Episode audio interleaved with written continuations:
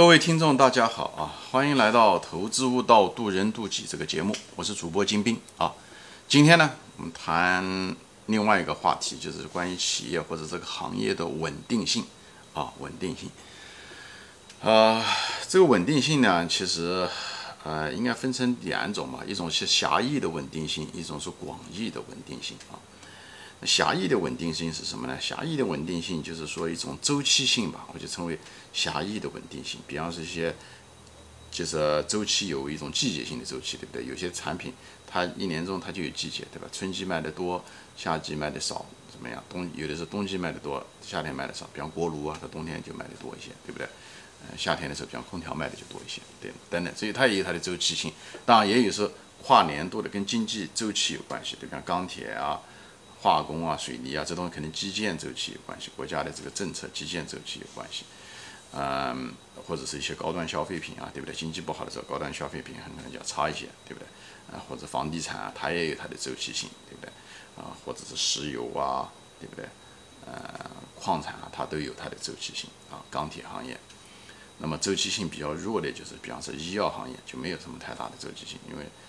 嗯，经济好坏大家都得吃药嘛，对不对？饮料也没有太多的周期性，一些快速消费品啊，它都没有什么太多的周期性，有些必需品嘛，啊，它都有周期性一般的比较弱，所以呢，这个呢就是所谓的狭义稳定性，也就是所谓的周期性，啊，这地方我就不展开说了，很多东西都有的地方都说过这些东西啊。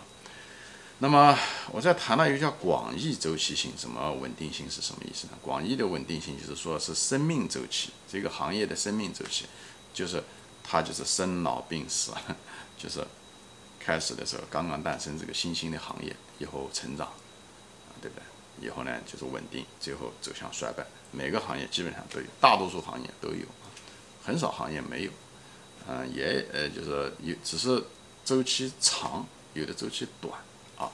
像，嗯，怎么说呢？就像电子产品，那可能周期都比较短啊。比方说，这个，嗯，电脑，这电脑很可能它周期可能就是比较短。诞生的时候大概是，比方是说，IBM 的时候当时做的电脑，对不对？那么这电脑是更新换代好多年了，那就是好多次了。哎，其实也没多长时间，也就五六十年的时间。以后将来，这个电脑有没有都很难说，很可能都会被手机代替啊。所以这就周期比较短。那像酒，对不对？白酒行业那周期就很长很长，你不知道这白酒最后这什么时候消失？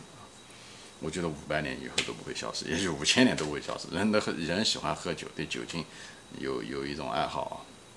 那么啊，有些东西，比方是说，所以你要对这一个行业的周期非常重要，因为对一个企业的估值啊，行业的周期非常非常重要。我讲的周期不是那种季节性的，或者是。呃，重复性的那种周期性的啊，我讲的是生命的阶段，行业它有生命，它有死，它死了就不再回来了。我讲的是这个，是一种生命周期啊，我讲的不是那种经济周期。那么，比方说说销售吧，比方说线下销售、零售业，对不对？它这个很可能生命周期就属于一种衰败的这种情况，它很可能一直这么衰败下去啊。像苏宁啊、国美啊这些东西，大卖场都是处于一种衰败阶段。那么阿里巴巴对不对？拼多多啊，它可能就处于一种成长周期的那个阶段，对不对？像报纸业，它也处于衰，对吧？它被它衰败了，可能真的就没了，它不会再起来了啊，它就被互联网代替了。像那种已经被代替过的，我前面讲过的，像以前的常用的交通工具都是马车，这些马车这些东西已经都被代替掉了，对不对？以前以前用过的像像什么？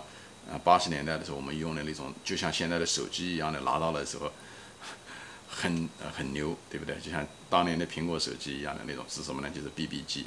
我不知道你的是看的老的电视，你都能看得到那种 BB 机，哎，就是你别在身上的时候，那是很很有身份的，就是那种，哎，都都被代替了，人们再也不会再使用 BB 机了啊，就是这样。所以呢，嗯。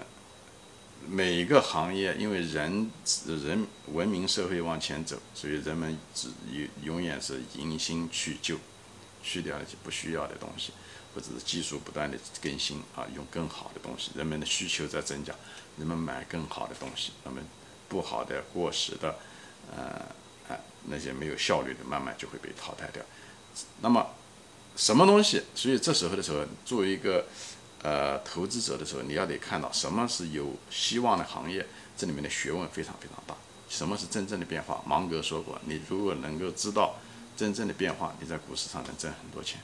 但是绝大多数人都不懂真正的变化，但是很多人认为他知道，他知道什么是新兴的行业。很多人就是因为知道，他总认为他自己知道，所以很多人在成长股上面赔很多钱，就在这方面。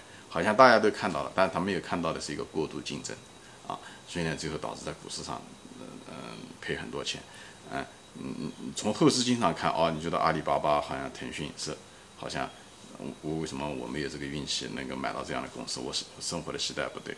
你活到二十年前，你看到腾讯的时候，看到阿里巴巴的时候，你一定不敢买的，因为很多一很多很多公司看上去比阿里巴巴和腾讯还好啊。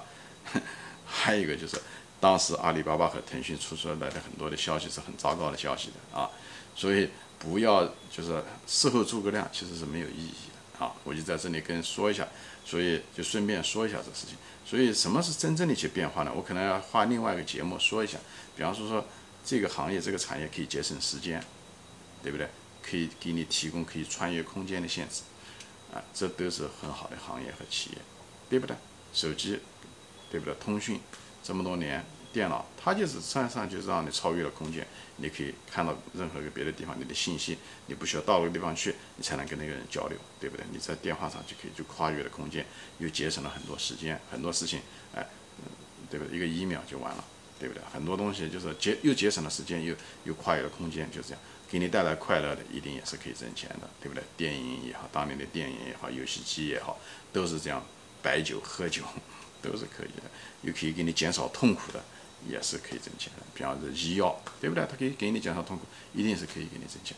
就它能满足人的，呃，不自由都是可以的，啊，带来快乐，减少痛苦，这些这些行业都是有好有发展前途的行业。所以这是一个最基本的一个思路啊。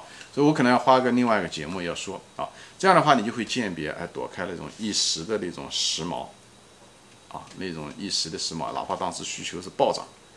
它来得快，去得也快啊，就像烟花一样的，所以，所以这种东西。但是有一点啊，我想说的就是什么呢？现在就是一个最大的问题是什么呢？